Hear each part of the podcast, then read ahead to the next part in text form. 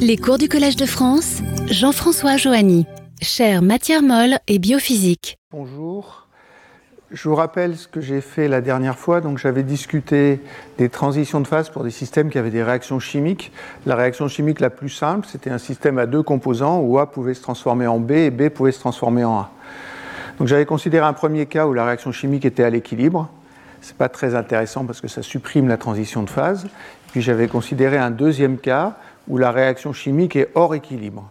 Donc c'est ça que je veux reprendre et pour lequel je voudrais aller un peu plus loin aujourd'hui. Alors, le schéma est ici. Hein.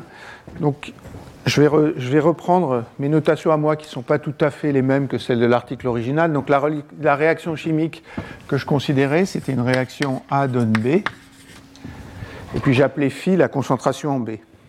Et puis, quand la réaction chimique est hors d'équilibre, il y a une production ou une destruction de réactions chimiques à l'intérieur de la goutte que j'étudie et dont je veux calculer la croissance. Donc la goutte est là. À l'intérieur de la goutte, j'ai une fraction volumique en B qui est phi. Et puis je vous avais montré qu'il faut que d'un côté, la réaction produise de B et de l'autre côté, elle détruise B. Donc je vais appeler gamma C le courant de A vers B à l'intérieur de la goutte, c'est la phase concentrée, et ce gamma C est négatif. Et puis à l'extérieur, je vais appeler gamma D, gamma D est supérieur à 0. Donc ce que j'avais fait la dernière fois en finissant, c'est que je vous avais montré que le gamma D, parce qu'il faut que très loin, la réaction chimique ne produise pas de B, autrement on aurait une production beaucoup trop grande qu'on n'arriverait pas à compenser, ça imposait une sursaturation que depuis le début du cours j'appelle delta mu. Cette sursaturation delta mu, elle est proportionnelle à gamma d. C'était gamma d sur ce que j'avais appelé lambda c. Alors je vais réécrire le flux de réaction chimique que j'avais appelé S de phi. Il y a un terme à l'équilibre qui est moins lambda c fois mu, où mu est le potentiel d'échange entre A et B, c'est-à-dire l'énergie que ça me coûte d'échanger A en B. Et puis il y a le terme hors d'équilibre qui favorise la réaction de A vers B, plus lambda bar C delta muté, ou delta muté, c'est ce que j'ai appelé le potentiel chimique de l'ATP, c'est l'énergie que je gagne en transformant une molécule d'ATP qui aide cette réaction-là pour passer de A à B. Donc l'endroit où je m'étais arrêté la dernière fois, c'est que j'avais calculé la variation du rayon de la goutte, donc dr sur dt. Alors il y a un coefficient qui est dû à la diffusion, c'est la mobilité lambda divisé par delta phi au carré. Delta phi au carré, c'est la différence de concentration entre la phase à l'équilibre et la phase diluée. Et puis il y a trois termes là. Delta mu, delta phi, ça c'est le, même que ce que j'avais quand il n'y avait pas de réaction chimique, sauf que cette fois la sursaturation est imposée par la réaction chimique qui produit B à l'extérieur. Après il y a le terme de tension de surface, moins 2 gamma sur R, il y a plus gamma C, je ne connais pas le, terme par cœur, plus gamma C, R2 delta phi sur 3 lambda. Donc ça c'est le terme de sursaturation à l'extérieur. Parce qu'il y a sursaturation, il y a diffusion vers la goutte, c'est ça qui amène le B vers la goutte et qui la fait grossir. Ça c'est le terme qui détruit B pour le transformer en A à l'intérieur de la goutte. Et ça, c'est le terme interfacial que j'ai déjà discuté beaucoup de la tension de surface. Donc voilà où j'en étais la dernière fois. Euh, ce qui se passe physiquement est schématisé là-haut. À, l'extérieur, on produit B. À l'intérieur, on détruit B. Le B qui est produit à l'extérieur diffuse vers la goutte. Et c'est ça qui va faire croître la goutte. Et puis le A qui est créé ici, qui s'appelle P, va être rejeté vers l'extérieur. Donc c'est ça le mécanisme que je décris. Alors ce qu'il faut, c'est que je discute cette chose-là. Euh, je vais essayer de vous tracer dr sur dt en fonction de R. Pour ça, il faut que j'étudie les points fixes de cette transformation-là, c'est-à-dire les points pour lesquels dr sur dt égale 0. Donc il faut que j'écrive que tout ce qui est ici est égal à 0. Je vais multiplier par r, et vous voyez que ça va me donner une équation du troisième degré. Alors je vais vous l'écrire, un gamma c r3 delta phi sur 3 lambda. Alors je vais mettre le... Après, alors il manque un r là. Après, si je multiplie par r, j'ai plus delta mi et delta phi r moins 2 gamma égale 0. Ça, c'est une équation du troisième degré. Alors, les équations du troisième degré, ça a soit une, soit trois solutions réelles. et on peut calculer directement quand est-ce qu'il y a une solution réelle et quand est-ce qu'il y en a trois en calculant ce qu'on appelle le discriminant. Alors celle-là, elle est particulièrement sympathique parce qu'elle est sous la forme canonique. Il y a un terme en x3, il y a un terme en x et un terme constant. Donc on sait écrire le discriminant. Et pour qu'il y ait trois solutions réelles, il faut que le discriminant soit négatif pour les équations du troisième degré. Pour qu'il y ait une seule solution réelle, il faut qu'il soit positif. L'autre chose que je sais calculer, c'est le produit des racines le produit des racines, c'est le rapport de ce terme-là sur ce terme-là, avec un signe moins. Gamma est positif, gamma c est négatif parce que je détruis. Donc ça veut dire que le produit des racines est négatif.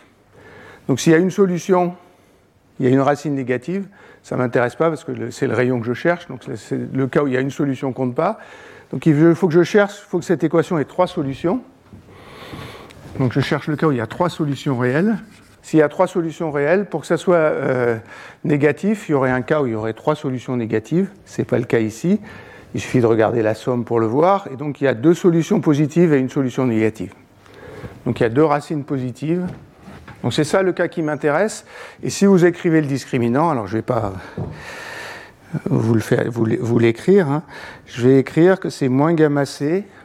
Ça me dit que moins gamma c doit être inférieur ou égal à gamma 3 delta phi carré lambda sur 9 lambda c au cube gamma 2.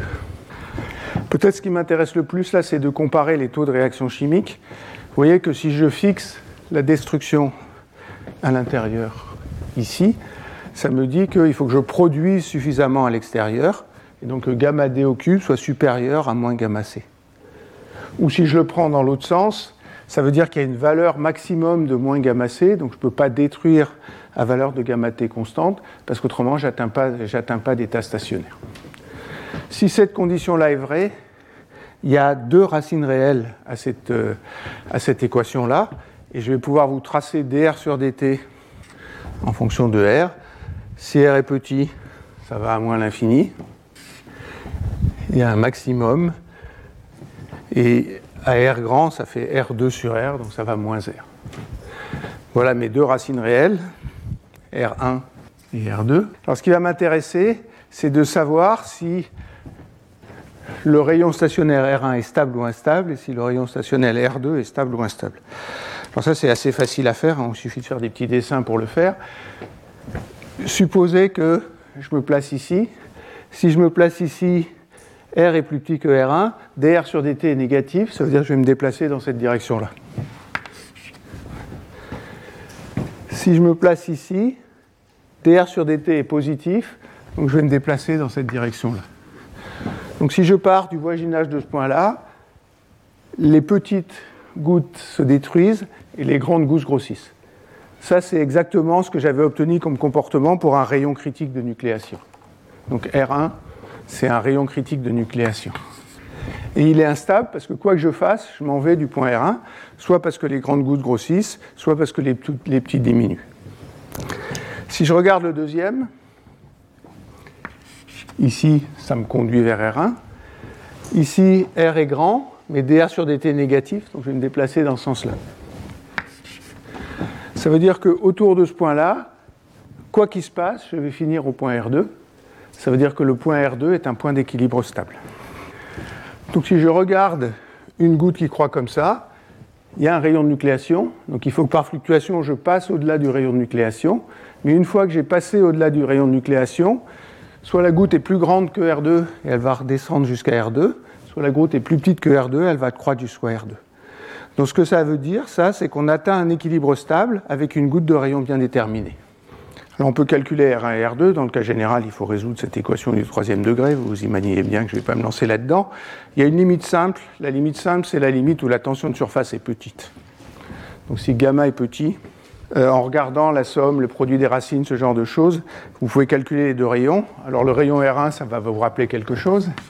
R1, c'est 2 gamma. Ça, c'est le rayon critique de nucléation quand il n'y a pas de réaction chimique. Ça correspond bien au rayon critique de nucléation.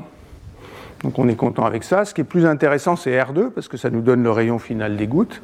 Donc R2, c'est 3 lambda gamma 2 à la puissance 1,5. Euh, ce rayon, est plus grand que celui-là, hein, c'est ce que me dit mon dessin, il n'y a pas d'autre façon que ça se passe. Euh, ça varie bien dans le bon sens. Si j'augmente gamma d, c'est-à-dire si la réaction chimique produit plus de B, la taille croît, et si je détruis plus, la taille décroît. Là, j'ai un peu fait ce que je cherchais. J'ai réussi à trouver un cas en mettant cette réaction chimique hors d'équilibre où je n'ai pas un comportement classique de croissance d'une phase macroscopique. Si je crée un noyau, on arrive toujours au même rayon à la fin. C'est un peu ce qu'on souhaite pour les condensats. On, souhaite qu'il y ait un rayon bien défini. Ce mécanisme de réaction hors d'équilibre permet d'obtenir ce rayon bien défini. Alors je vais faire des remarques. Euh, la première remarque, c'est que j'ai un peu triché. Euh, pourquoi j'ai un peu triché? Alors je vais vous réécrire ce que j'ai écrit la dernière fois la variation de la fraction volumique. J'avais dit, il y a un terme de réaction chimique, c'est ce que j'ai appelé S de phi. Donc ça, c'est lambda bar C delta, delta T moins lambda C mu. Et puis il y a le terme de diffusion, qui est le terme que j'écris depuis le début, qui est plus la divergence du flux, moins la divergence du flux. Ça, c'est plus lambda fois le Laplacien de mu. Alors pourquoi est-ce que je vous écris ça? C'est que si je compare ces deux termes-là, il y a une longueur caractéristique. Alors cette longueur caractéristique, je vais l'appeler lambda diluée, parce que ça, c'est ce qui se passe dans la phase diluée où il y a diffusion. Cette longueur caractéristique, elle est telle que lambda d au carré égale lambda sur lambda c. Alors quand je vous ai dérivé cette équation la dernière fois, je vous ai dit, ben, je reprends ce que j'avais fait quand il n'y avait pas de réaction chimique j'avais un fluide diffusif qui était ça, et puis je rajoute la destruction à l'intérieur de la phase en la traduisant sous forme d'un courant. Alors en fait, il y a une différence, c'est que il faut prendre en compte ici le fait qu'il y a un espèce d'écrantage du potentiel chimique. Il ne décroît pas comme 1 sur R, comme on avait calculé en l'absence de réaction chimique. Il est écranté sur cette longueur-là. Ce que j'ai fait implicitement sans le dire, c'est que j'ai supposé que cette longueur lambda d, elle est supérieure au rayon. En fait, je peux vous donner la, réponse complète. Hein, on peut faire le calcul complet. Il suffit de remplacer 1 sur R par 1 sur R plus 1 sur lambda d. Donc j'ai fait cette supposition-là et je vais rester avec cette supposition-là dans toute la suite. Ça veut dire je suppose que la diffusion est assez rapide. Euh, j'ai une deuxième remarque, alors qui est moins importante, c'est dans l'énergie libre, j'avais rajouté des termes en gradient, j'avais rajouté un terme en L gradient carré, puis je vous ai dit je l'oublie. En fait, si je ne l'oublie pas, il suffit de changer la valeur de lambda. Il faut remplacer lambda par lambda plus lambda c L fois qui, ou 1 sur qui, c'est la dérivée dans la phase diluée du potentiel chimique. Moyennant le fait que je fais cette substitution-là, je peux utiliser la formule que j'ai appliquée là-bas. Donc j'ai vraiment traité le problème général. Euh, et pour les fluides simples, cette condition-là n'est pas très restrictive. Donc je n'ai pas trop à m'inquiéter de ça. Par contre, il y a un autre problème qui est pertinent, et il est pertinent en général, mais il est particulièrement pertinent dans la cellule, c'est que je ne travaille pas dans un espace infini dans une cellule. Ça veut dire qu'il y a un volume fini de la cellule. Alors c'est ça que je vais discuter maintenant. Comment est-ce que je vais discuter le volume fini de la cellule? Au lieu de regarder la production locale par la réaction chimique, je vais regarder le volume fini de la cellule, ça veut dire que j'ai, je vais la tracer en rouge comme dans mon dessin. J'ai un volume V ici, et puis je regarde ma goutte qui croît, qui a un rayon R ici. Je vous ai dit qu'il la façon dont elle croît, c'est qu'il y a diffusion. Mais s'il y a diffusion, ça veut dire que je vais pomper les molécules de B ici pour les amener là. Et que donc il y a une certaine déplétion de B qui est faite dans l'espace à l'extérieur de la goutte, qui fait que on diminue la sursaturation ici. Alors c'est assez facile de prendre ça en compte. Donc il y a un effet de déplétion ici. Alors je vais appeler VG le volume de la goutte. Puis je vous rappelle l'équation que j'avais écrite. dφ sur dt égale un certain S de phi plus les flux. maintenant, ce que je veux faire, c'est intégrer cette équation-là sur tout l'espace. Je ne vais pas euh, faire les choses de façon très très précise. Je vais supposer que la variation de phi est toute petite. Donc je suppose que phi est constante, c'est ce que j'avais appelé phi s. Et je, regarde la variation du nombre de molécules. Ça, c'est le volume de la phase externe, donc c'est V moins VG fois dφ sur dt. Ça, c'est la production de la réaction chimique locale. Si la concentration est constante, ça va me donner égal V moins VG fois S de phi S. Donc ça, c'est ce que me produit la réaction chimique à l'extérieur. Et puis ce que je perds, c'est le flux qui rentre dans la goutte ici. Le flux qui rentre dans la goutte, je l'ai écrit plein de fois. Ça, c'est moins le flux par unité de surface, J, 4 pi R2. Alors le J, il faut que je le calcule à la position R. Ça correspond bien à ce que je vous disais. La réaction chimique produit et je crée une déplétion parce que je pompe le fluide vers la goutte. Maintenant, si je fais l'approximation que j'ai faite jusque-là, c'est-à-dire que j'écris qu'il y a un état stationnaire,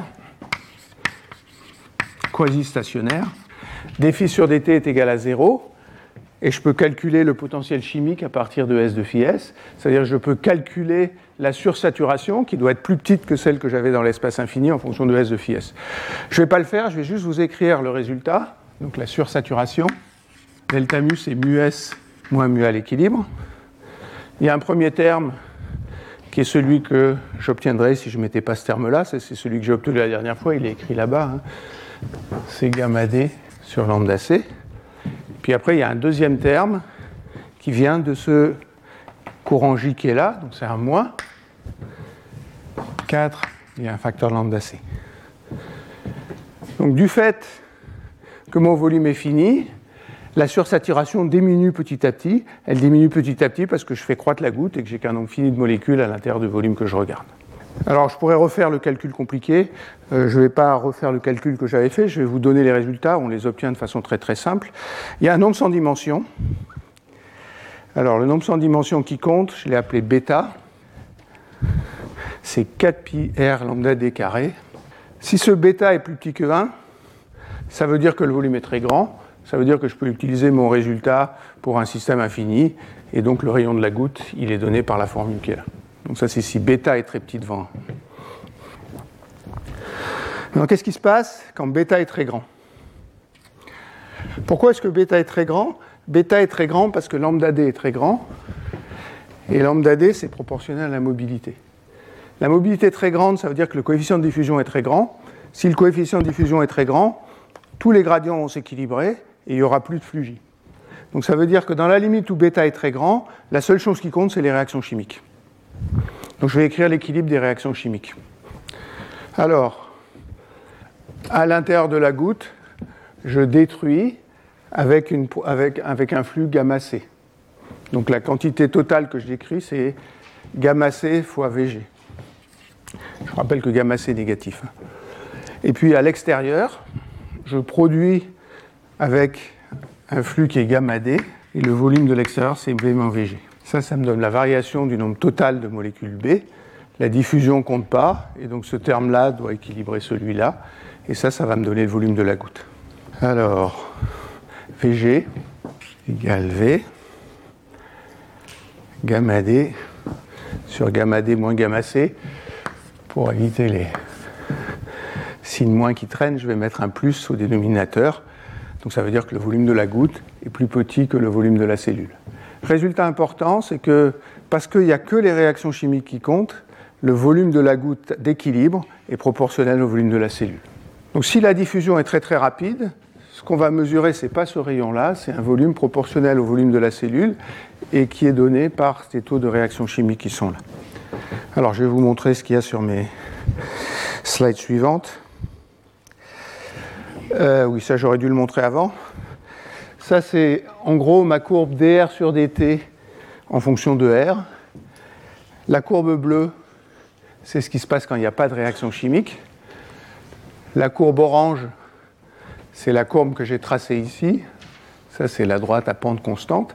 Ça, c'est le cas où on produit, la réaction chimique produit B à l'extérieur et le détruit à l'intérieur. ils ont traité le cas général. Dans l'autre cas, la réaction chimique produit à l'intérieur et détruit à l'extérieur.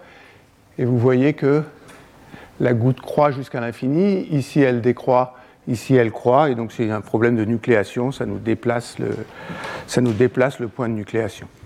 Donc, c'est pour ça que je vous ai imposé au départ que j'allais étudier ce cas-là, parce que c'est le seul qui conduit à un résultat qui qualitativement est différent de ce que euh, de ce qu'on avait sans réaction chimique. Euh, la deuxième histoire, c'est l'histoire que le volume des condensats biologiques est proportionnel au volume de la cellule. C'est quelque chose que les gens ont mesuré beaucoup. Il y a même un article entier de Cliff Brangwyn, faut que je le retrouve. Brangwyn, c'est Journal of Cell Biology 2013, euh, qui explique que la plupart du, du, temps, dans une cellule, on doit trouver ça, soit pour des arguments de réaction chimique comme ça, soit si vous avez une séparation de phase, c'est la règle des moments qui impose ça. Donc dans beaucoup de cas, on trouve que quand on a des organelles, le volume de l'organelle est proportionnel au volume de la cellule. C'est certainement vrai s'il n'y a pas trop d'organelles. Alors j'ai, je ne savais pas comment vous montrer un exemple, donc j'ai pris celui-là. Euh, ça c'est une image de cellule neuronale. Ce qui est en noir ici c'est le noyau et ici c'est le nucléole. Euh, vous ne voyez pas avec l'œil que euh, les volumes sont proportionnels, mais lui, il affirme que c'est proportionnel. Euh, si on fait des modèles simples, d'abord, quand on change la taille de la cellule, la taille du noyau est proportionnelle à la taille de la cellule. Ce n'est pas toujours vrai, mais c'est vrai dans beaucoup de cas. Et puis vous voyez que le nucléole ici, quand on décroît de là à là à là, il décroît aussi de, façon proportionnelle au volume de la cellule.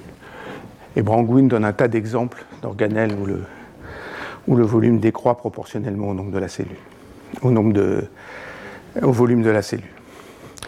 Ce que ça suggère, ça, dit dans un autre terme, mon résultat, c'est que si j'ai une réaction chimique hors d'équilibre, le mûrissement d'Oswald ne se produit pas et il s'arrête à une taille finie et on génère plein de petites gouttes qui est en gros ce qu'on veut. Je ne vais pas être très très détaillé là-dessus. Ce n'est pas la seule solution pour produire des gouttes. Hein. On pourrait imaginer un cas où le mûrissement d'Olval marche à l'envers, c'est-à-dire que c'est les grosses gouttes qui décroissent et les petites gouttes qui croissent. Et dans ce cas-là, on convergerait vers un, vers un cas comme ça. Euh, je, discuterai ça la semaine prochaine. Ici, je veux m'atteler justement à ça. Euh, alors, dans certains cas, il y a des coalescences, mais la coalescence, ça va créer des gouttes petites, et ce mécanisme-là va toujours rattraper là, sauf que les échelles de temps sont très très différentes. Euh, la façon dont. Donc, c'est toujours les mêmes auteurs, hein, c'est Weber. Et puis l'article original, c'est Zwicker, hein, qui sont des, articles du groupe de Frank Julicher. Ce qu'ils ont fait, c'est qu'ils ont regardé un volume comme ça, où il n'y a pas une seule goutte qui est créée, mais dans le cas où il y a n gouttes dans un volume V.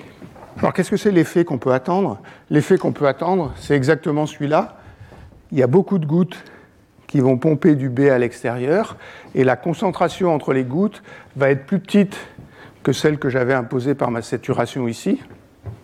je ne sais plus où elle est, mais euh, gamma, C, gamma D sur lambda C, parce que les gouttes croissent. Donc quand toutes les gouttes croissent, je vais dépléter l'espace entre les gouttes, parce que j'ai plusieurs gouttes qui agissent en même temps. Donc ce qu'ils ont fait, c'est qu'ils ont supposé que toutes les gouttes étaient identiques, c'est-à-dire qu'elles avaient toutes le même rayon, et ils ont regardé la stabilité de cet état-là. Alors je vais pas du tout vous montrer le calcul dans ce cas-là, je vais simplement vous donner le résultat. Ce qu'ils disent, c'est que si je prends un système où toutes les gouttes sont identiques, le système est stable à condition que le rayon des gouttes soit assez grand. Alors le R0 qui trouve, c'est moins 3 lambda gamma sur gamma C delta phi à la puissance 1 tiers. Euh, vous allez me dire comment est-ce que on arrive à ce résultat-là. Euh, ce que j'ai fait moi, c'est que je me suis dit si on arrive à ce résultat-là, c'est qu'on doit arriver à un endroit où ces trois termes sont à peu près équivalents. Quand les trois termes sont à peu près équivalents, ça veut dire que gamma c est égal à ça au coefficient numérique près. Et en fait, si on retraduit cette condition en termes de gamma C et gamma D, hein, quand j'augmente gamma D, j'augmente le rayon des gouttes, ça veut dire que gamma D doit être égal, que cette relation est vérifiée avec un coefficient qui est un peu plus grand, un peu, plus grand ici. Donc c'est à peu près la même condition que ça, sauf que le coefficient numérique est un peu plus grand. Donc si on est trop près du seuil les guides sont instables. Si les gouttes sont suffisamment grandes, deux ou trois fois le seuil, les gouttes croissent. Euh, la conclusion de ça, c'est que ce n'est pas une démonstration, mais ce à quoi on s'attend, c'est vraiment ça, c'est que le mûrissement d'Oswald s'arrête, ne conduit pas à une phase macroscopique, mais conduit à une assemblée de gouttes à l'intérieur d'une phase continue. Alors, il y a plein de choses qui ne sont pas là. Hein. Je n'ai pas mis de bruit, par exemple. Je n'ai pas mis de fluctuation. Ça veut dire que les gouttes ne seront pas forcément toutes identiques. Il y aura des choses comme ça. Je n'ai pas mis les coalescences entre gouttes. Mais tout ça, ça fait une série d'indices qui permet de dire que si on a une réaction chimique au rééquilibre dans les conditions que j'ai euh, annoncées, euh, on doit arriver à quelque chose où le mûrissement d'Oswald s'arrête et on va former moi, je suis optimiste, donc je vais appeler ça des condensats biologiques. Euh, faut être un peu prudent, parce qu'il y a plein, plein de mécanismes qui peuvent rentrer en jeu dans les condensats biologiques. Mais je répète ce que j'ai dit au premier cours. Pour moi, le problème, c'est pas tellement d'expliquer qu'il y a une transition de phase, c'est d'expliquer qu'elle n'envahit pas toute la cellule. Et là, on a un mécanisme dont j'insiste qu'il est hors d'équilibre. Hein. Ça veut dire qu'il consomme de l'énergie, c'est ma réaction chimique. Qui, la, consommation d'ATP qui joue euh, va me permettre d'arriver à ça. Euh, ce que je vais faire maintenant, euh, c'est vous raconter l'article suivant qu'ont fait ces gens-là. Euh, je ne sais pas s'il a un intérêt biologique quel qu'il soit, mais je le trouve très spectaculaire et très joli à voir. Donc je vais vous expliquer ce qu'ils ont fait. Donc c'est quatrièmement, sauf si je me suis emmêlé, cinquièmement. Sur mes notes, c'est cinquièmement, donc il doit y avoir deux troisièmement quelque part. Deux gouttes. J'ai mis fission de condensat biologique. J'étais plus optimiste quand j'ai préparé que, que maintenant. Euh, l'idée, donc, c'est de reprendre le problème à une goutte qui est là, c'est-à-dire le problème que j'ai traité par cette équation-là. Ce que je vous ai montré, c'est qu'on arrive à un résultat d'équilibre qui est ça. Et maintenant, ce qu'ils disent, c'est mais qu'est-ce qui nous dit que cette goutte est stable? Donc ils déforment la goutte et ils regardent quand est-ce que la goutte est stable. Et ils déforment la goutte c'est déjà raisonnable, donc ils prennent une déformation axisymétrique de la goutte. Alors je ne vais pas vous faire le calcul parce qu'il est assez horrible. Euh, c'est assez technique parce que l'équation cinétique, c'est celle que j'ai écrite. Hein. il n'y a absolument aucune surprise, sauf qu'au lieu d'écrire à Laplacien, il faut les écrire en coordonnées sphériques et des choses comme ça. Donc ce qui regarde, c'est une déformation qui décompose en polynôme de Legendre. Alors c'est toujours David Zwicker, hein, c'est un autre article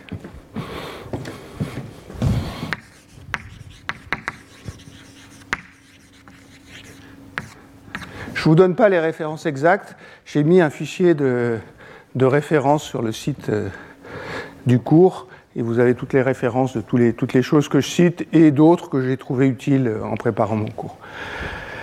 Donc ils prennent un mode qui est caractérisé par un polynôme de Legendre de, de degré L et puis ils calculent le taux de relaxation. Alors je vais vous l'écrire. Sigma L, ça c'est le taux de relaxation c'est-à-dire l'inverse du temps de relaxation vers la forme d'équilibre, si tant est que ça, retourne vers la forme d'équilibre.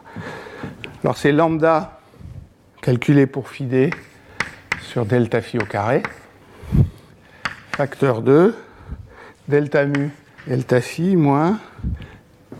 Alors, j'ai oublié un truc qui est important. Il y a un facteur L-1 ici pour le mode L, moins gamma sur 2R, facteur de 4 plus 3L plus L2 plus LL plus 2, facteur de lambda de phi sur lambda de phi. Alors, il n'y a pas de parenthèse, il n'y en a qu'une. Euh, donc vous voyez comment ça marche. La sursaturation est positive, donc ce terme est positif, donc c'est ce terme-là, le fait qu'on n'est pas à l'équilibre qui va faire diverger la forme de la goutte. Et puis il y a une relaxation qui dépend du mode de Fourier. Évidemment, les modes de Fourier, les, polynômes de Legendre de très grand L, les très grandes déformations qui ont beaucoup de nœuds, elles vont relaxer très vite. Donc ça, ça marche bien. Euh, la première chose que je veux commenter, c'est qu'il y a un facteur L-1. Alors si vous prenez une goutte, que vous mettez une déformation sur la goutte avec un polynôme de Legendre d'ordre 1 qui est cosinus θ. La seule chose que vous faites, c'est que vous translatiez la goutte. Euh, ces gouttes-là ne sont pas trop propulsées. Euh, donc le mode L égale 1, il est complètement neutre. La goutte ne va pas revenir à l'endroit où elle était si vous la déplacez. Et donc il doit y avoir un facteur L-1 ici. Euh, Et ensuite, plus le mode est grand, plus c'est stable, mais les modes de L petit, c'est-à-dire à partir de L égale 2, vont devenir instables. Euh, cette fonction-là, elle est parfaitement croissante avec L, donc ça veut dire que le mode le plus instable, c'est un mode 2. Donc c'est à ce moment-là, quand le mode 2 devient instable, que le rayon de la goutte, euh, que, le, que, la goutte ne, reste plus sphérique. Un mode 2, c'est une goutte que vous aplatissez comme ça, c'est 3 cosinus carré θ moins 1, c'est un mode quadrupolaire. Et ce mode quadrupolaire, il va, arriver pour un rayon, qui est ici, qui est le rayon au-dessus duquel la goutte va se diviser, qui est, alors ce terme-là est en général négligeable, et donc le rayon de division, c'est 7 demi de R2, de R1, pardon. Donc toutes les gouttes qui sont plus petites que 7 demi du rayon de nucléation sont instables et se cassent, et toutes les gouttes qui sont plus grandes que 7 demi de R2 vont être stables. Alors ce qui est joli, voilà le, diagramme qui donne. Hein. Euh, celui-là, il est un peu plus compliqué à comprendre parce qu'il le trace en fonction de la sursaturation, mais celui-là, il est très clair. Ça, c'est ce que j'appelle gamma C, ça, c'est ce que j'appelle gamma D. Ici, il n'y a pas de gouttes. Ici, il y a des gouttes stables. Et puis ici, les gouttes se cassent. Alors. Euh, mais euh, comme, comme il change le rayon, les gouttes, elles ont un rayon qui est R2. Donc il change, ce, que j'appelle R, c'est R2. Hein. C'est-à-dire, euh, en changeant la sursaturation, on va changer R2 par rapport à R1. Si R2 est trop proche de R1, c'est instable, et si R2 est beaucoup plus, grand, beaucoup plus loin de R1, c'est stable. Euh, bon, il vous explique comment sont les courants quand on déforme la goutte, ça c'est peut-être un peu technique. Euh, ce qui est rigolo, c'est les simulations numériques qu'ils ont faites. Alors voilà, une goutte d'abord, va se casser une fois. Elle va se casser une fois si j'arrive à lancer le film, oui. Donc voilà la forme L égale 2. Puis vous voyez la stabilité non linéaire. La goutte s'allonge et elle se casse en deux.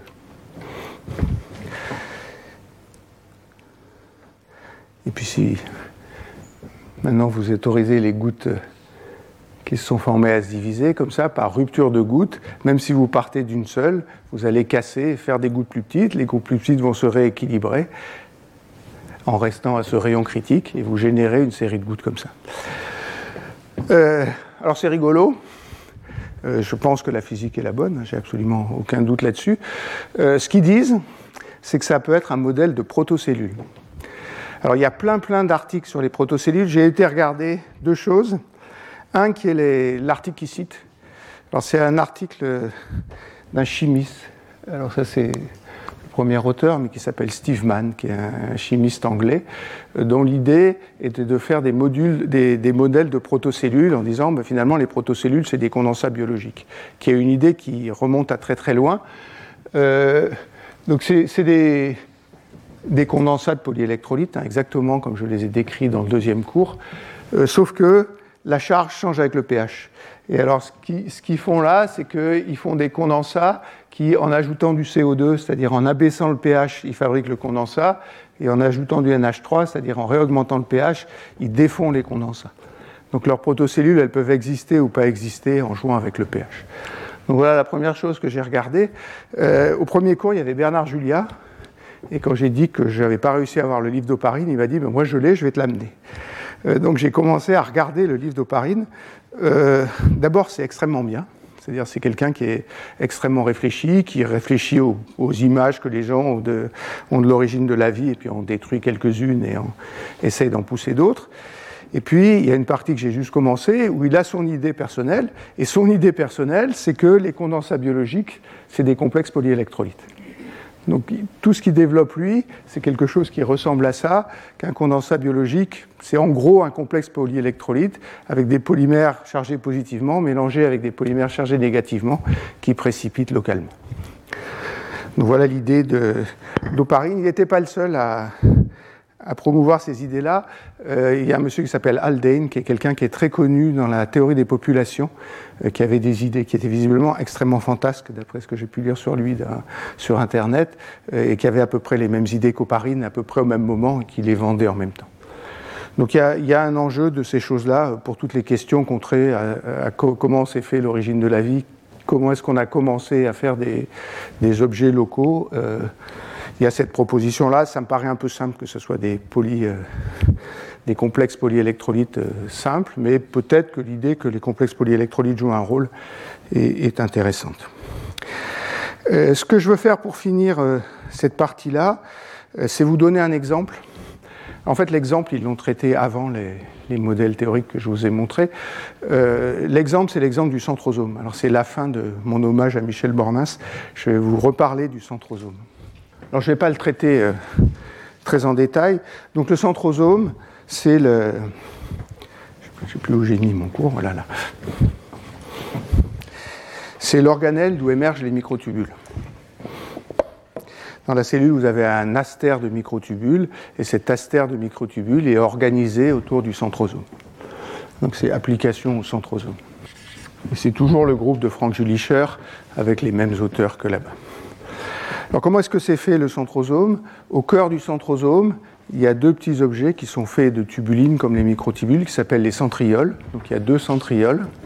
Et alors dans ce dessin-là, euh, le centriole, c'est une région qui est sphérique au cœur de la cellule, auquel je vais donner un rayon qui s'appelle petit a. Et puis autour, il y a tout un tas de protéines qui s'appellent la matrice péricentriolaire. La matrice péricentriolaire, c'est des protéines de mes discussions avec Michel Bornas, ce dont j'ai retenu, c'est qu'il y en avait beaucoup. J'ai même un peu l'impression que chaque fois que je le voyais, il m'en parlait d'une nouvelle. Euh, c'est peut-être pas aussi, autant que ça, mais il y, a, vraiment beaucoup de protéines différentes. Je vais complètement idéaliser ça en, en remplaçant ça par une protéine effective. Par contre, ce qui est vrai, c'est que pour de nombreuses de ces protéines, il y a deux états. Il y a un état phosphorylé et un état non phosphorylé. Ça veut dire qu'il y a un groupement phosphate qui peut être accroché ou décraché de ces protéines-là. Alors je vais appeler B l'état phosphorylé et A l'état non phosphorylé. Et l'idée du groupe de Frank Julicher, c'est qu'il y a une transition de phase entre A et B. Donc j'ai vraiment deux, euh, éléments A et B comme j'avais. Ils peuvent se transformer de l'un en, l'autre. Hein. Il y a une phosphorylation, une déphosphorylation. Et puis ils disent il y a une transition de phase. Et puis ce qui sert à nucléer la transition de phase, c'est les deux centrioles. Donc il y a une transition de phase nucléée par les deux centrioles. Donc c'est un peu ce qui est schématisé ici. Vous avez les deux formes. Hein. Il y a la forme qui ségrège, c'est la forme B qui vient se mettre autour, du, autour des centrioles. Et puis il y a la forme qui est diluée en solution. Il y a une différence avec ce que j'ai traité avant, c'est qu'il y a le milieu environnant de la cellule, il y a le cytoplasme. Donc on ne peut pas traiter ça comme un système à deux composants, il le traite comme un système à trois composants. Alors A, B et C, où C, c'est ce que j'appellerais le solvant, c'est le fluide qu'il y a à l'intérieur du cytosol. La différence, c'est que phi A plus phi B, ou phi A plus phi, hein, puisque ça, donc ça c'est en fraction volumique phi A, ça c'est en fraction volumique phi, et ça c'est en fraction volumique phi C. La somme phi A plus phi n'est pas égale à 1, comme dans l'exemple que j'ai traité avant, parce qu'il y a le solvant, donc c'est phi A plus phi plus phi C égale. Donc ce qu'ils font, c'est qu'ils décrivent ça par une théorie de Flory. C'est-à-dire qu'on écrit une énergie F sur KT. Donc il y a trois termes d'entropie maintenant. Il y a phi A log phi A, plus phi log phi, plus phi C log phi C. Et puis il faut une approximation qui est un peu une approximation de sauvage. Je suis désolé de parler de mes chers collègues comme ça. Euh, ils considèrent que A et C, c'est à peu près pareil. Donc c'est-à-dire que A interagit avec B exactement comme C et qu'il n'y a pas d'interaction entre, entre, A, entre A et C. Euh, c'est pas une approximation. Ce qu'on veut, c'est créer une séparation de phase entre A et B. Ça permet assez de se répartir comme A. C'est une approximation que moi je trouve assez raisonnable. Et du coup, ils mettent un seul paramètre de Flory plus qui, phi, facteur de phi A plus phi Comme ça, il n'y a qu'un seul paramètre. Euh, et s'il y a un seul paramètre, le, le problème est assez euh, facile à traiter. Donc il y a une réaction A donne B. Je vais l'écrire en bleu comme tout à l'heure. Euh, il y a un taux K ici, il y a un taux K- ici. Et ce qui suppose, c'est que la réaction de A vers B est autocatalytique. Ce que ça veut dire, ça, c'est que si je produis du B, ça va augmenter K. Donc plus je produis de B, plus la vitesse à laquelle je produis B augmente. Et ce qu'ils font, c'est qu'ils écrivent que K, c'est K plus 0 plus phi fois K. Et ils la considèrent même comme totalement autocatalytique, c'est-à-dire qu'ils oublient ce terme-là. Donc chaque fois que je produis du B, j'augmente le, taux de réaction de A vers B. Et puis une deuxième chose, c'est que le centriole, il favorise la nucléation. Ce que ça veut dire ça, c'est qu'il provoque à la surface, je n'ai pas fait de dessin, mais à la surface ici, il provoque une, pardon, à la surface du centriole, c'est celle-là, à une taille petite a, il provoque une, réaction de A vers B. Alors, euh, ils introduisent aussi, donc la dernière chose qu'ils font, c'est qu'ils introduisent la concentration moyenne dans la cellule. C'est la concentration moyenne de matrice péricentriolaire. Alors je vais mettre, j'aime pas faire ça, mais l'acronyme anglais c'est PCM. Ça c'est phi bar égale 1 sur V, somme sur toute la cellule. Phi plus phi A, c'est la quantité qui est conservée. Hein. Quand on fait la réaction chimique, on garde le nombre total de, protéines qui sont soit phosphorylées, soit non phosphorylées. Maintenant, après, il faudrait refaire tout le processus que j'ai fait hein, de, de Lifshitz-Yosov. Je vais chanter les étapes, je vais simplement vous montrer ce qui est différent de ce que j'ai fait jusqu'à présent. Euh, si on veut écrire la, variation de la concentration en B localement, donc dφ sur dt, c'est divergence moins divergence de J, ça c'est le courant de diffusion de B, plus une production chimique de B, S de phi B, où S de phi B, c'est l'effet des réactions chimiques qui produisent B. Alors je peux écrire S de phi B. Hein. Alors il y a le terme de production qui va être K fois phi, ça c'est K plus fois phi A. Il y a le terme de destruction qui est moins K moins fois phi. Et puis, il y a le terme de production autour du centriole que je vais écrire plus Q delta de R moins 1 sur 4 pi à 2. Ici, j'écris une quantité locale. Si j'intègre ça sur le volume, ça va donner Q. Et puis, c'est proportionnel à phi.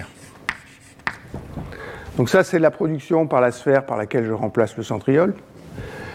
Ça, c'est la production par l'équation chimique de A vers B. Et ça, c'est la destruction par la réaction chimique de B vers A. Ce flux-là, c'est le flux diffusif. Hein, c'est moins lambda gradient mu B que je ne vais pas écrire.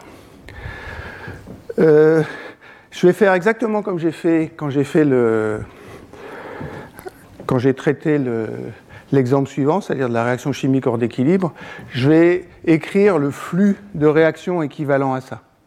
C'est-à-dire qu'est-ce qu'il faudrait que j'envoie comme flux sur la surface pour créer exactement les mêmes changements de phi que ça? Pour ça, il faut que je fasse la même chose. Je vais intégrer tout ça sur le volume du, du centrosome. Alors je vais vous mettre un de moins parce que le flux est dirigé vers l'extérieur hein, géométriquement. Donc il va y avoir un terme K phi. Je vais mettre phi en facteur. Je vais mettre un moins parce que c'est à l'intérieur du, du centrosome. Il y a phi K moins plus Q. Pardon. Euh, je suis en train de mélanger deux choses. Je vais écrire tous les termes. Donc quand j'intègre, j'intègre sur le volume. Donc il y a un facteur V, facteur de K. Phi, je mets phi moins parce que c'est à l'intérieur. J'ai phi A moins ici, moins K moins phi moins, plus l'intégrale de ça,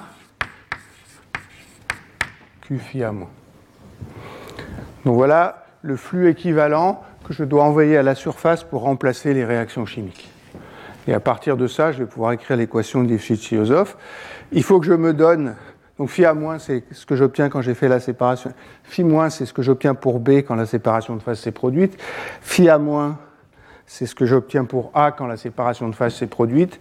Si vous prenez une énergie libre comme ça, que vous équilibrez les potentiels chimiques, ce qui vous montre, c'est que phi A moins, c'est phi bar, la concentration moyenne, fois 1 moins phi moins. Ça, c'est simplement les symétries qu'ils ont introduites par cette approximation-là qui impose ce résultat-là. Il n'y a, pas de, subtilité avec ça. Après, une fois que j'ai écrit ça, je peux écrire l'équation de Lifshitz-Yosov. Alors, à cause du Q, c'est plus simple d'écrire le volume et pas le rayon. Donc, je vais écrire dV sur dt. Alors, c'est 4 phi R2 dr sur dt. Dans le préfacteur, il y a 1 sur R, donc ça fait 4 pi R lambda sur delta phi carré facteur de delta phi, delta mu, moins 2 gamma sur R, moins le flux divisé par delta phi, donc moins JR sur delta phi, donc plus. V, alors, il y a crochet ici, donc j'ai Q 1 sur delta phi, facteur de Q phi bar 1 moins phi moins, plus K V phi moins phi bar 1 moins phi moins. Donc voilà l'équation de croissance de la goutte. Ça, c'est les termes que j'avais avec la sursaturation et la tension de surface. Et puis ça, c'est les équations chimiques. Et ce qui suppose, c'est que, en gros, à l'extérieur, il n'y a pas de B. S'il n'y a pas de B, K plus est égal à 0, parce que ça c'est égal à 0, et il n'y a pas de destruction parce qu'il n'y a rien à détruire. Donc ce qu'on considère là, c'est qu'il n'y a pas de réaction chimique à l'extérieur de la goutte. Et puis, il faut une deuxième approximation. La deuxième approximation, c'est qu'il n'y a pas de sursaturation, exactement comme j'ai fait avec ma réaction chimique, c'est-à-dire ce qui va créer l'effet de la sursaturation, c'est Q. Ce qui va provoquer le fait que la goutte croît, c'est le fait que le centriole crée B autour du, à sa surface. Donc on va faire delta mu égale 0, et l'équivalent de la saturation c'est Q. C'est assez différent du cas précédent, hein, parce que j'ai rien à l'extérieur, cette fois tout se passe à l'intérieur, je produis B à l'intérieur, et puis j'ai cette réaction chimique de production de B en volume qui est autocatalytique. Et la question, c'est qu'est-ce que c'est l'effet dominant? Et il s'avère qu'on a besoin des deux pour expliquer les résultats expérimentaux. Donc j'oublie ce terme-là. Et après, je fais, euh, comme je vous ai dit tout à l'heure, je cherche les points fixes. Ça, c'est dV sur dt égale 0. Ça, ça me donne les rayons stationnaires possibles. il n'y en a qu'un. Vs égale. Alors, j'ai Q pi bar à moins phi moins, moins le terme de tension de surface, donc c'est 8 pi gamma sur delta phi. Si vous oubliez ce terme-là, il y a un R là et un R là. C'est-à-dire que R disparaît. Et ce terme-là, il ne dépend pas du volume comme celui-là. Donc au numérateur, on va retrouver ça. Et au dénominateur, on retrouve le coefficient du volume. Alors, c'est K moins, moins K phi bar 1 moins phi moins, facteur de phi moins. Donc si j'écrivais égal 0, je trouve ça. Euh, vous voyez que le numérateur peut changer de signe. Pour changer de signe de numérateur, il faut que je varie l'effet catalytique du centriole. Et puis le dénominateur peut aussi changer de signe. Si l'effet autocatalytique est très faible, ça fait K- et c'est positif. Si l'effet autocatalytique est grand, le dénominateur change de signe aussi. Donc j'ai 4 cas à discuter. Vous m'accorderez qu'il y a un Q critique, QC, et QC c'est 8 pi gamma sur delta phi facteur de phi bar moins phi moins. Et puis il y a une valeur de K critique aussi. Ça c'est K moins sur phi bar à moins phi moins. Alors je vais l'appeler KC. je vais commencer par supposer que K est inférieur à KC. Et puis je vais essayer de tracer dV sur dt. Vais mettre des couleurs pour ne pas faire 36 dessins. Donc je trace dV sur dt en fonction de V. Si Q est plus petit que QC, le numérateur est négatif. Numérateur négatif, ça veut dire que le coefficient indépendant de V ici est négatif. Donc ça veut dire que si Q est plus petit que QC, je pars de quelque part ici. Maintenant, si K, alors il y a le moins qui a disparu. Si K est plus petit que K-, il y a un terme linéaire en V et la pente est négative. Donc ça, ça va être Q inférieur à QC et K inférieur à KC. Maintenant, si je reste à K inférieur à KC, quand Q est plus grand que QC, la seule chose qui change, c'est que ce point-là devient positif. Ça fait quelque chose comme ça, donc ça c'est Q supérieur à QC, K supérieur à KC. Alors, ici je pars de là, dV sur dt négatif, quelle que soit la taille de la goutte, elle disparaît. Donc s'il n'y a pas d'effet autocatalytique et pas de Q, il n'y a pas de goutte. Toutes les gouttes disparaissent. Comment? K inférieur à KC ici et Q inférieur à QC. Les gouttes se retrouvent toutes ici. Et ici, c'est K inférieur à KC, pardon.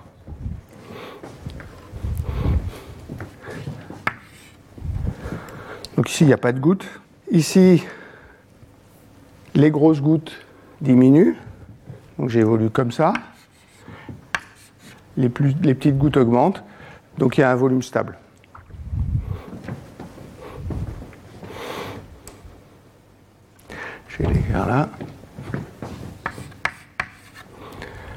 Qui est donné par cette formule-là, à condition qu'à la fois le numérateur et le dénominateur soient positifs. Donc ça fait la même chose que ce que j'avais dans le cas précédent. La décomposition, le mûrissement d'Oswald s'arrête et j'ai un volume de gouttes bien précis ici.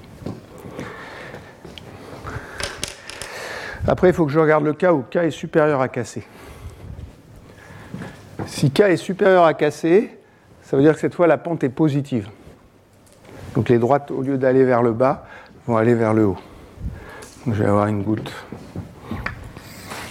Ça c'est K supérieur à KC, V, Q inférieur à QC. Et puis l'autre c'est comme ça.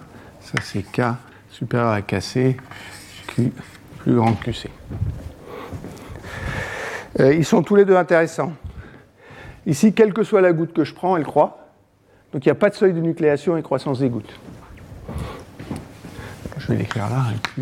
il y en a peut-être un si j'étudie le problème complet, parce qu'il me reste quand même le delta mu que je n'ai pas mis, et le delta mu pourrait créer un, seuil de nucléation.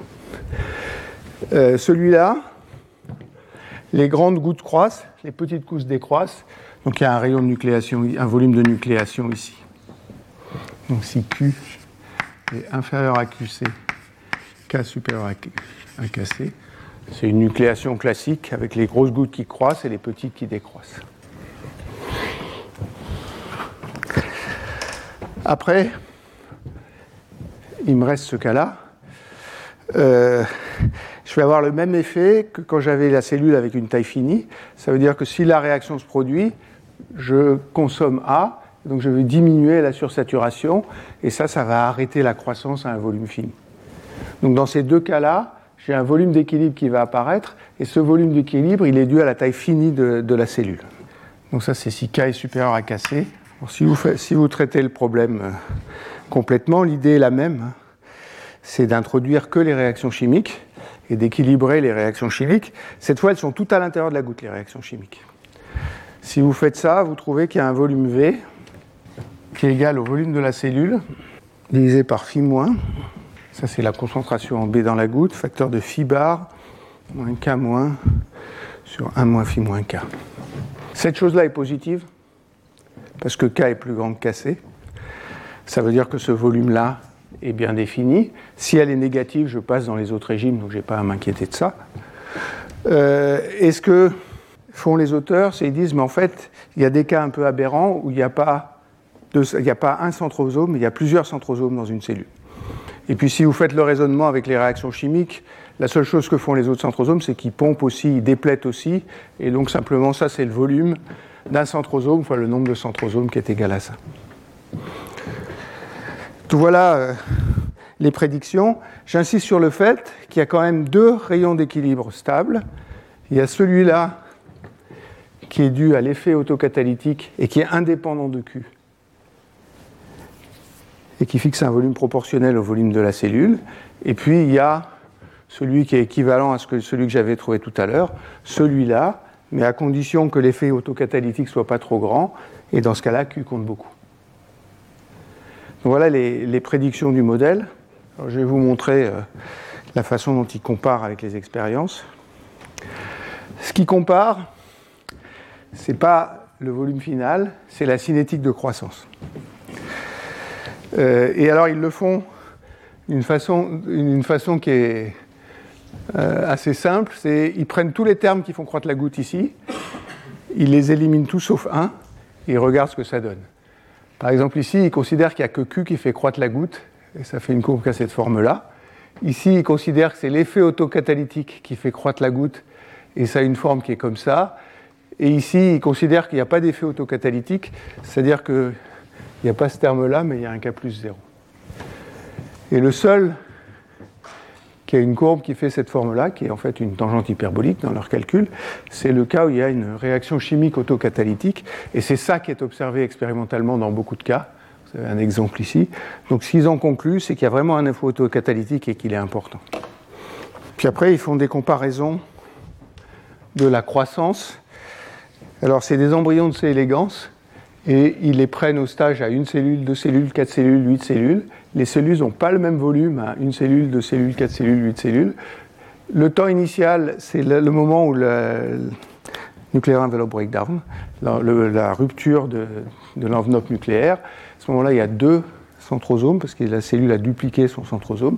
Donc il faut faire n égale 2, ça c'est pas aberrant. Vous voyez que, alors il y a assez peu de paramètres affinités, le principal paramètre affité c'est l'effet autocatalytique, à condition que Q soit plus grand que QC. Ils arrivent à ajuster à peu près les courbes. Je vous ai dit tout à l'heure qu'il pouvait y avoir des nombres aberrants de, de centrosomes, 1, 8, 12. Euh, et il, trace la cinétique pour 1, 8 et 12 centrosomes, et il garde les mêmes paramètres, et ça fit plutôt bien. Et puis ça, c'est des cellules dont ils ont varié le volume artificiellement, et ça fit aussi. Donc ce qu'ils ont conclu, c'est que la cinétique est assez bien décrite par leur modèle théorique. Le régime qui compte, c'est celui-là, dans toutes ces expériences-là. Donc voilà ce que je voulais vous dire sur ces, euh, sur ces réactions chimiques hors d'équilibre, j'insiste sur le fait que dans ce cas-là, il y a un arrêt du mûrissement d'Oswald et qu'on finit avec des objets de taille finie, euh, ce qui est un peu euh, à quoi la recherche de quoi on était. Je vais finir par quelque chose de complètement différent qui va introduire de cours la semaine dernière, et c'est pour répondre à une question que Jacques m'a posée quand j'ai écrit que j'appliquais la, la loi de Laplace pour la pression osmotique. Je m'attendais un peu à sa question, parce qu'il me l'a déjà, l'a déjà dit 30 fois. Il m'a dit, mais c'est pas une pression, donc tu n'as pas le droit d'appliquer la loi de Laplace. Donc, non, parce que tu es très gentil et diplomatique, mais ça revenait un peu à ça quand même. Donc, ce que je veux faire, c'est vous montrer que j'ai bien le droit d'appliquer la loi de Laplace euh, pour un système à l'équilibre thermodynamique et qu'elle elle s'écrit exactement comme s'écrit la loi de Laplace pour un équilibre entre un gaz et un liquide, euh, sauf que c'est la différence de pression est remplacée par la différence de pression osmotique. Non, tu n'as pas dit que c'était pas juste, je suis d'accord. Tu m'as dit il faudrait montrer que c'est vrai. et moi je t'écoute. donc je vais montrer que c'est vrai. Euh, donc je vais reprendre donc ça va être le... En fait, j'ai une autre raison pour faire ça quand même.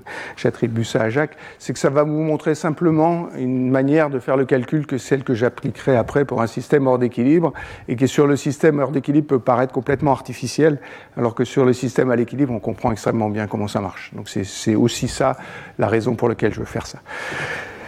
Donc, le chapitre suivant, il va s'appeler séparation de phase. Je vous, expliquerai au fur et à mesure pourquoi j'appelle ça un fluide actif scalaire.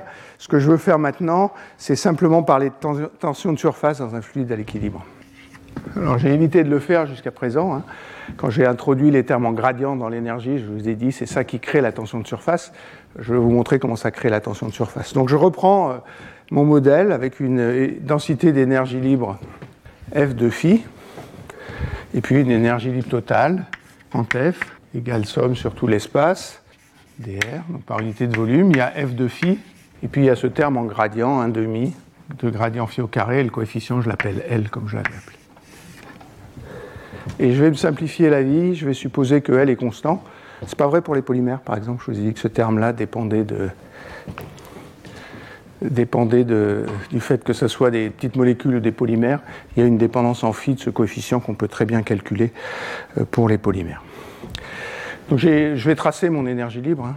Ça c'est F en fonction de phi. Phi varie entre 0 et 1.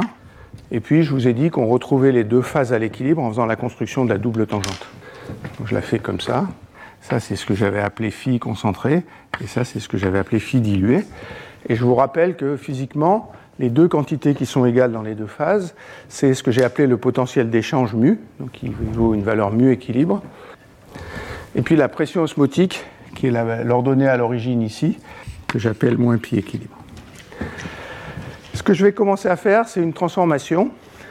Quand on équilibre ces équilibres de phase, et là, il n'y a, pas de, a pas de réaction chimique, je peux rajouter une constante à l'énergie libre et je peux rajouter un, un terme linéaire. La constante elle me change le zéro d'énergie libre. Ça, je peux le choisir comme je veux. Et le terme linéaire, il va me changer le zéro du potentiel d'échange. Et ça aussi, j'ai le droit de le choisir comme je veux. Donc au lieu de, considérer F comme ça, je vais définir une densité d'énergie oméga, qui est de phi, qui est F de phi moins mu équilibre fois phi, plus pi équilibre. Ça, c'est bien un terme constant ça c'est bien un terme constant, ça c'est bien un terme linéaire. Donc j'ai le droit de faire ça et je ne vais pas perturber l'équilibre de phase avec ça. Pourquoi je fais ça? Parce que si je fais ça, je vais ramener la forme de l'énergie à quelque chose qui est sympathique et que qu'est-ce qu'on trouve dans tous les livres de physique, c'est que je vais ramener l'énergie, alors ça c'est oméga en fonction de phi, donc c'est 1 ici, ma courbe va avoir cette forme-là maintenant. Ça veut dire que la dérivée est zéro, ça c'est la concentration phi phi pardon, et ça c'est la concentration phi Pour ces deux concentrations-là, le potentiel de la dérivée de oméga est zéro, et puis la valeur de oméga est égale à zéro. Donc en faisant ma petite transformation qui est toute anodine, je remplace ça par deux minimums qui sont à des valeurs égales, qui plus est, cette valeur est égale à zéro. Alors vous m'accorderez que. Je vais réécrire l'énergie si je retrouve ma. Donc au lieu de F, je vais définir une énergie que je vais appeler grand oméga, qui est somme sur tout l'espace de oméga de phi plus 1 demi de L gradient phi au carré. Et à l'équilibre, j'ai oméga équilibre égale 0 et d oméga sur d phi à l'équilibre, qui est mu 0 mu0, c'est le, potentiel d'échange sans les, sans les termes en gradient, moins mu équilibre. Parce que quand je prends la dérivée, j'ai la dérivée de ça que j'appelle mu0, puis ce terme-là, et la pression la pression compte pas. Euh, ça revient plus ou moins ça, pour les gens qui aiment les choses un peu plus formelles, à passer dans l'ensemble grand canonique, pas tout à fait. Euh, c'est P moins P équilibre au lieu de, au lieu de l'ensemble canonique qui serait simplement P. Maintenant, si je regarde le potentiel chimique, le vrai potentiel chimique, qui est la dérivée de toute cette énergie-là par rapport à, par rapport à phi, ou la dérivée fonctionnelle, donc le potentiel chimique mu, il est tel que mu moins mu équilibre est égal à mu 0 moins mu 0, pardon, mu moins mu équilibre, c'est mu, pardon, c'est mu 0 moins mu équilibre, plus 1 demi, de, moins, 1, moins L radian carré phi, et ça c'est mu. La dérivée de ça, de cette énergie-là par rapport à phi, c'est mu moins mu équilibre, et c'est égal à mu 0 moins mu équilibre, qui est la partie qui vient de là, plus la dérivée du gradient qui est ici. Et si mon système est à l'équilibre, je sais que mu est constant. Donc ça c'est constant. Alors il me reste deux minutes pour répondre à la question de Jacques. Euh, maintenant, ce que je veux faire, c'est supposer que mon système est séparé en deux phases. Donc il y a une interface comme ça, avec la phase diluée ici et la phase concentrée ici. Ce que je vais supposer, c'est que la courbure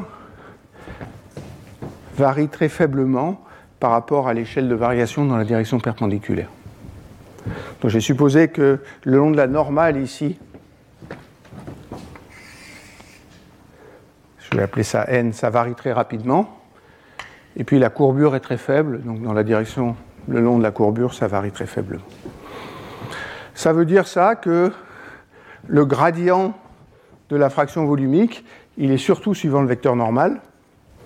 Et donc gradient de mu, c'est euh, gradient de phi, pardon, c'est n fois dφ sur dn, ou, ou dφ sur dn, c'est la dérivée le long de l'axe que j'ai tracé ici. Puis il y a une toute petite correction qui sera proportionnelle à des puissances de la courbure dans la direction transverse. Maintenant, ce qui m'intéresse dans cette équation-là, c'est le Laplacien. Alors, je vais écrire que le Laplacien, c'est gradient carré phi, c'est divergence de gradient phi, et il faut que je, prenne la divergence de ça. Donc il y a un terme qui sera n scalaire gradient des phi sur dn, ça c'est des 2 phi sur dn2. Alors ce terme, je l'attends parce que si je prends cet axe-là et l'axe perpendiculaire, c'est juste la, Laplacien suivant cet axe-là, et j'ai dit que dans la direction perpendiculaire, il ne se passait pas grand-chose. Puis il y a un deuxième terme, plus dφ sur dn, divergence de n. Et divergence de n, soit vous vous rappelez vos cours de mathématiques quand vous faisiez de la géométrie différentielle, soit vous attendez le cours suivant où je vous ferai le calcul pour une sphère, mais quoi qu'il arrive, c'est la courbure. C'est la courbure totale, donc la somme des deux rayons de courbure à trois dimensions, que je vais appeler h. Donc il y a un terme qui est dû à la courbure, et puis il y a un terme qui est dû au fait que je vois l'interface quand je me déplace ici. Incidemment, le premier euh, avoir écrit cette équation pour des, pour des équilibres entre des phases, euh, c'est la même chose que la semaine dernière, c'est M. Kahn. Ça, c'est la base de la théorie qui s'appelle la théorie de Allen-Kahn, qui vous montre que la vitesse de croissance d'un cristal est proportionnelle à la courbure. Une fois que vous avez écrit ça, vous écrivez juste que dφ sur dt, c'est euh, c'est proportionnel à la place phi, et c'est ce terme-là qui crée la croissance du cristal. Euh, alors soit je m'arrête là, soit je, si vous m'accordez 5 minutes, je vous, amène à la tension de surface. Peut-être c'est plus simple de le faire calmement la semaine prochaine. Mais notez bien ça, que la place phi, il y a un terme ici, et puis il y a un terme de courbure qui vient, au fait que, qui vient du fait que l'orientation de n change. Je m'arrête là. Pour ceux qui veulent essayer de trouver la tension de surface, euh, il faut injecter ça là-dedans et multiplier l'équation par dφ sur dn, et ça donne la loi de la place. Euh, je le ferai en détail la semaine prochaine, parce que c'est en gros le seul calcul réel que je vous ferai la semaine prochaine. Tout le reste, je vous dirai que c'est pareil que ça. Je m'arrête là, je ne sais pas s'il y a des questions. Euh, je vous rappelle qu'il y a le séminaire donc, de Zoher qui est caché au fond là-bas, dans 5 minutes. Voilà, merci beaucoup. Retrouvez tous les contenus du Collège de France sur www.colège-2-france.fr.